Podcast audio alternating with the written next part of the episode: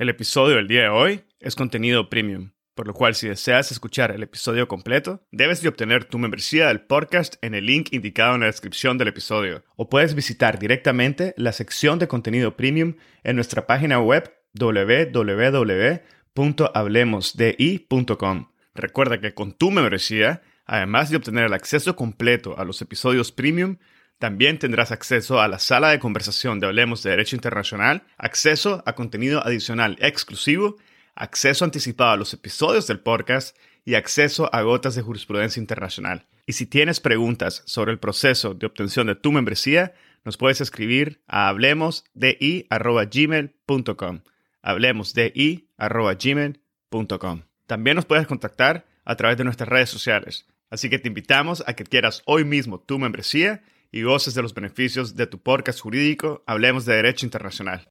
Este es un episodio con el doctor León Castellanos Yankiewicz. Bienvenidos a Hablemos de Derecho Internacional. Mi nombre es Edgardo Sobanes, abogado y consultor jurídico internacional. En cada episodio tenemos a un invitado o invitada especial que nos inspira y comparte sus conocimientos y visión única sobre distintos temas jurídicos y políticos de relevancia mundial. Gracias por estar aquí y ser parte de HDI. En este episodio tuve el gusto de conversar nuevamente con el doctor León Castellanos Yankiewicz sobre el caso presentado por México en contra de unas compañías de armas norteamericanas ante la Corte Federal del Distrito de Massachusetts. El doctor Castellanos inicia aclarando los aspectos factuales del caso, explica de forma detallada las pretensiones y solicitudes en concreto de México, al igual que la posición adoptada por las armerías. Aborda los antecedentes del proceso la violencia armada en México, el tráfico ilegal de armas y el contexto sociopolítico en Estados Unidos. Posteriormente nos habla sobre la dimensión extraterritorial del caso, la base de competencia de la demanda presentada, la debida diligencia corporativa, el estatus soberano de México, la aplicación del derecho mexicano en cortes de Estados Unidos, la ley de protección del comercio lícito de armas de Estados Unidos, el principio de cortesía internacional y mucho más. Posterior a la grabación del episodio, tuvo lugar la audiencia jurisdiccional en la Corte de Massachusetts respecto del caso, en donde se presentaron ambas partes, por lo cual hemos agregado una última parte a este episodio que contiene comentarios relevantes del doctor Castellanos sobre esta fase procesal. El doctor León Castellanos Gankiewicz es investigador en el Instituto ACER para el Derecho Internacional y Europeo de la Haya. Su trabajo se centra en los derechos humanos, la migración y la historia del derecho internacional. Es doctor en Derecho Internacional por el Instituto de Altos Estudios Internacionales y de Desarrollo de Ginebra y máster en Derecho Internacional por el mismo instituto. Obtuvo su licenciatura en Derecho en la Universidad Anahuac Mayap de México. Ha realizado estancias de investigación en Harvard Law School y en el Lauterbach Center for International Law de la Universidad de Cambridge. Asimismo, fue Max Weber Postdoctoral Fellow en el Instituto Universitario Europeo de Florencia. Espero que disfruten de este episodio, lo compartan en sus redes sociales y con quienes consideren podrían beneficiarse del contenido. Esta es la forma más fácil de fomentar el proceso de diseminación y difusión de temas de derecho internacional. Sigan al podcast en Spotify, Google Podcast, Apple Podcast, YouTube o cualquier otra plataforma que utilicen. Ahora, empecemos. Bienvenido al podcast, doctor Castellanos. Es un enorme gusto poder tenerlo nuevamente en el podcast. Bienvenido. Muchísimas gracias, Edgardo. Es un gusto regresar aquí a este exitoso podcast. En esta ocasión, doctor, vamos a conversar sobre un reciente caso presentado por México en la Corte Federal del Distrito de Massachusetts en contra de una compañía de armas norteamericanas. El caso, como usted ya lo indicaba, un artículo sobre este proceso cuenta con varios elementos transnacionales importantes. Podríamos mencionar, por ejemplo, la dimensión extraterritorial, la debida diligencia corporativa, el estatus soberano de México y la aplicación del derecho mexicano en las Cortes de Estados Unidos. En el episodio vamos a hablar de cierta manera sobre estos elementos y vamos a aclarar algunos de ellos, pero antes me parece lógico que como primer paso nos indique un poco, nos aclare los aspectos factuales del caso. ¿Quiénes son las empresas demandadas y cuál es el antecedente del proceso? Doctor. Muchas gracias, Edgardo, y nuevamente un placer estar de vuelta aquí contigo. Mira, la demanda se da, se presenta eh, por el gobierno de México en contra de empresas fabricantes de armas norteamericanas o compañías con sede fiscal o corporativa en Estados Unidos que fabrican armas. Ahora, el antecedente de todo esto es obviamente el aumento en la violencia armada en México, que coincide con la expiración de la prohibición federal sobre la venta de armas de asalto en Estados Unidos en 2004. En el año 2004, esta prohibición de, venta de armas de asalto llega a su fin y al mismo tiempo inicia la guerra contra el narcotráfico en México en 2006 para las mismas fechas y se constata una presencia de armas de las compañías demandadas en escenas de crimen dentro del territorio mexicano.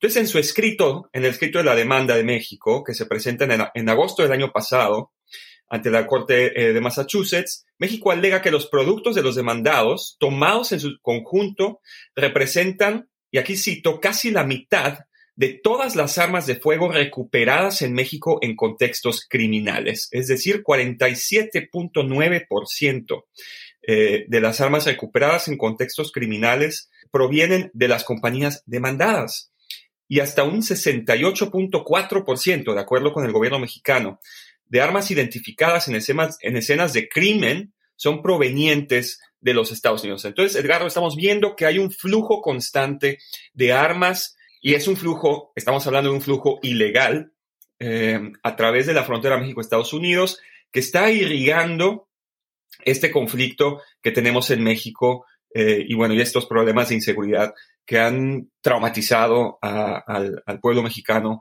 por ya varios años. Ahora, Edgardo, para platicarte un poco sobre los antecedentes del proceso en sí. México presenta su demanda el día 4 de agosto de 2021, el año pasado, en donde alega todos estos eh, daños de los cuales vamos a platicar eh, más tarde en el podcast. ¿Qué sucede? Que el 22 de noviembre pasado, unos meses después, Smith Wesson y las compañías americanas que fueron demandadas solicitan desechar la demanda civil de México interpuesta en su contra eh, en la Corte de Massachusetts. Y México contesta esta moción de desechamiento que fue presentada por las armerías el 31 de enero. Ahora, ¿qué pasa el 31 de enero? También se presentan varios escritos que son eh, suministrados por amigos de la Corte, que son expertos en derecho internacional y en derecho estadounidense que están también apoyando a la postura mexicana. Eh, estamos hablando de jueces de distrito y fiscales de distrito eh, que, se juntaron para promover el caso de México y eh, hablar en favor de los argumentos de México para desmantelar las pretensiones de las armerías. Y también tenemos opiniones de expertos en derecho internacional y derecho transnacional que se unieron a la causa mexicana para sostener los argumentos del gobierno. Eso fue, eh, como te mencioné, el 31 de enero y abundaré en los puntos en los que tocan eh, algunos de los amicus curiae, en particular aquellos puntos presentados por el amicus autorado por expertos en derecho internacional público y privado. Y luego, las armerías tenían hasta el 28 de febrero para contestar a la réplica mexicana. Sin embargo, pidieron una extensión eh, del plazo y eh, entregaron eh, las respuestas o las réplicas a, las, a, los argumentos de México el día 14 de marzo. Estamos hablando de hace tres días al momento de esta grabación. Doctor, tengo una pregunta. ¿Juega algún papel en este proceso la cultura y el contexto sociopolítico dentro de Estados Unidos en lo que se refiere a la comercialización y al uso de las armas dentro de Estados Unidos, al igual que lo que se refiere a la segunda enmienda norteamericana. ¿Tiene esto alguna incidencia en el proceso que se presentó en Massachusetts por México o no? Claro que sí, Edgardo. Eh, mira, en la segunda enmienda, como bien dices, protege la eh, portación de armas en los Estados Unidos respecto de la defensa propia, de la legítima defensa. Em, la demanda de México no tiene nada que ver con, esta segunda enmienda. Sin, em, eh, embargo, eh, las armerías están tratando de mostrar que México está atacando a el derecho que tienen los habitantes de los Estados Unidos, los ciudadanos norteamericanos, de portar armas. Eso es totalmente falso.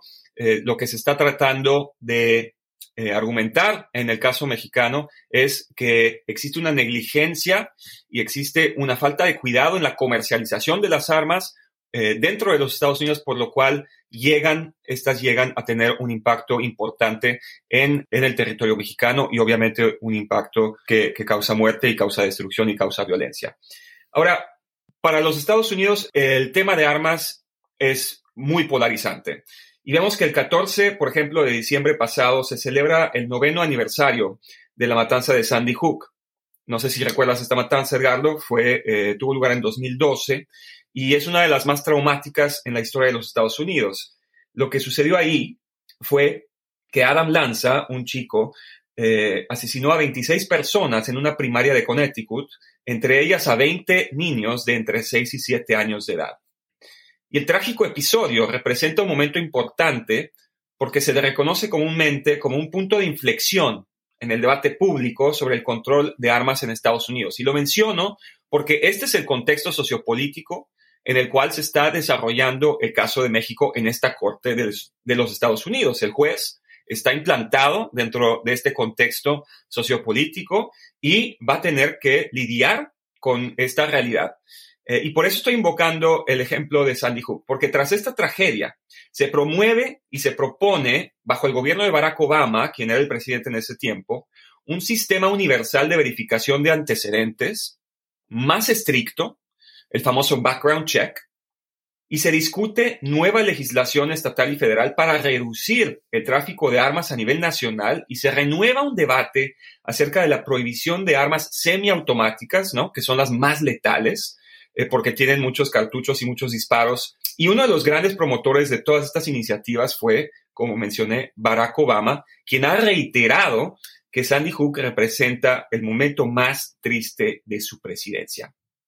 Y ahora el problema.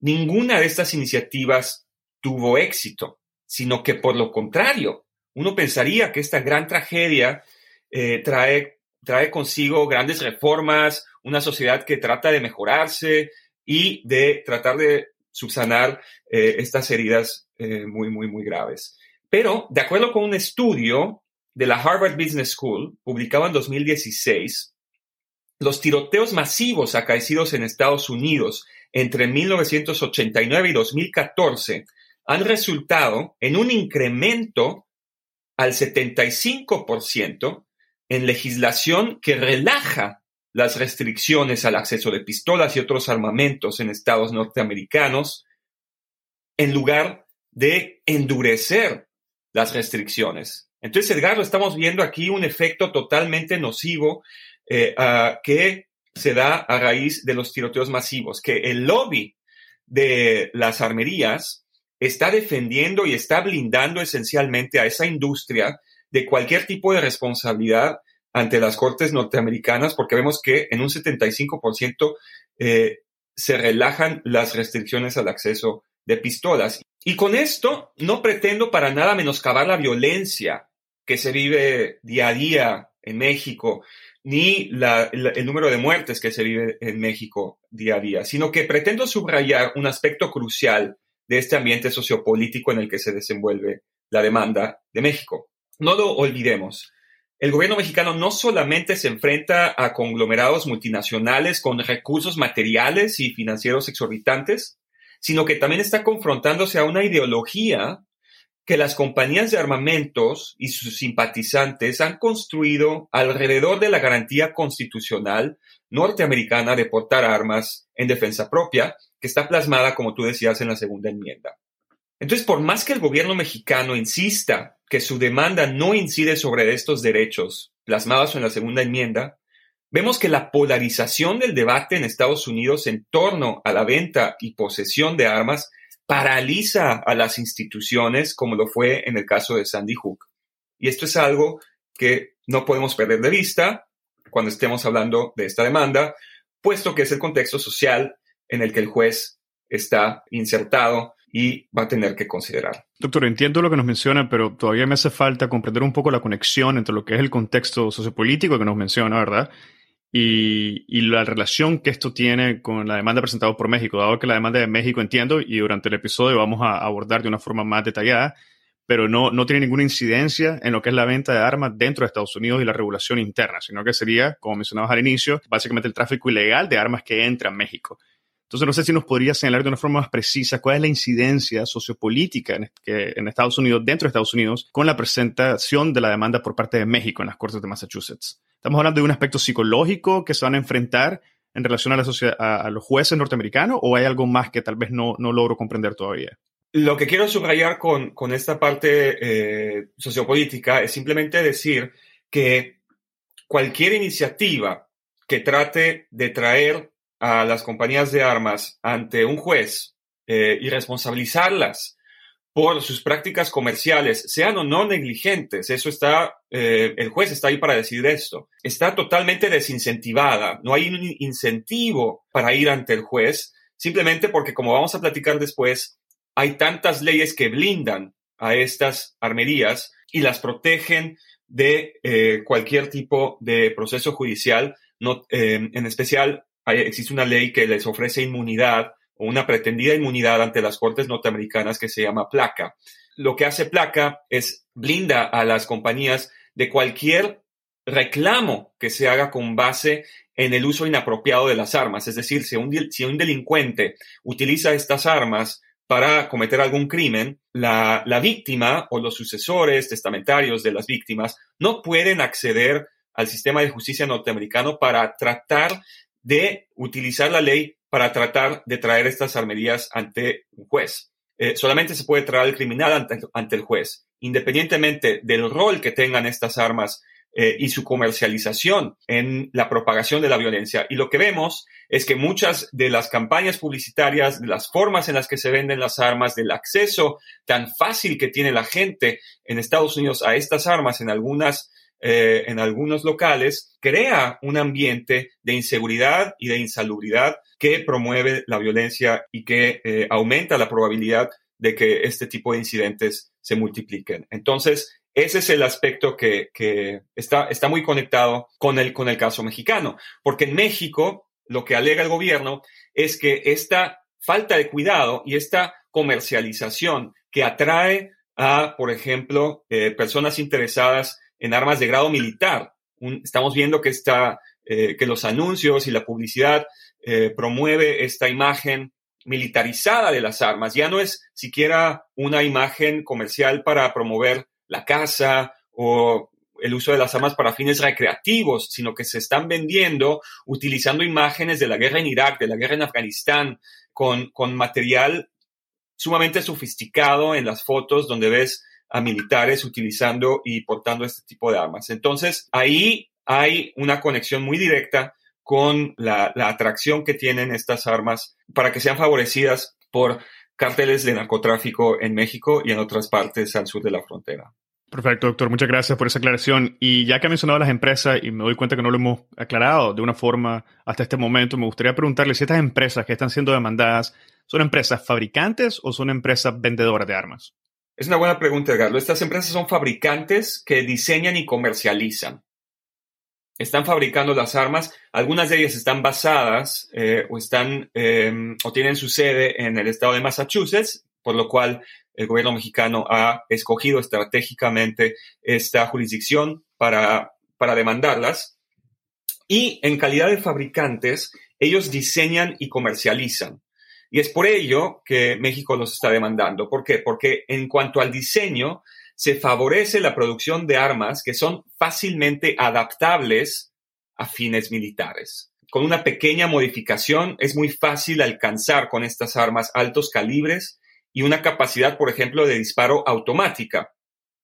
Entonces, esto es aquí muy grave porque estamos viendo que estas armas, eh, en ya su diseño, en el aspecto físico que tienen, con una pequeña modificación pueden alcanzar, este, pueden alcanzar capacidades muy, mucho más letales de lo que deberían. Obviamente en contra de las leyes norteamericanas y en contra de las leyes mexicanas aplicables eh, respecto de la aportación de armas. Y también a través del diseño que estos fabricantes utilizan, se desfavorece la trazabilidad de estas armas a, pesar de que es técnicamente posible tener un sistema de, de, detección y de seguimiento eh, para poder eh, identificar cuál es el origen de las balas, cuál es el origen de, las armas que se están utilizando y así poder contrarrestar eh, más efectivamente su dispersión y poder ayudar a las autoridades policiales a mejorar la, supresión de, su, de, su, de su tráfico ilegal. También estas empresas son responsables de la comercialización de estas armas. El modelo comercial que utilizan favorece la falta de diligencia debida por parte de fabricantes, comercializadoras y vendedores. Esto de acuerdo con el gobierno de México.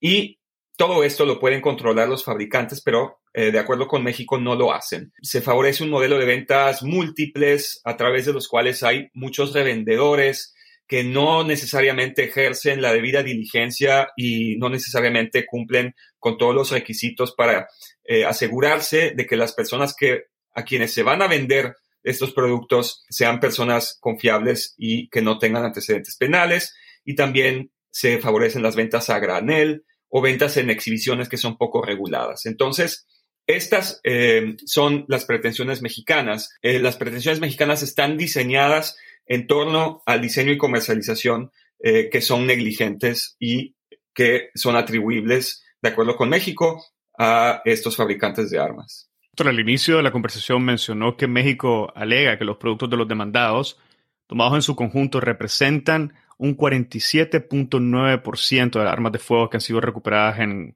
México, en el, contexto, en el contexto de crimen organizado y asesinatos.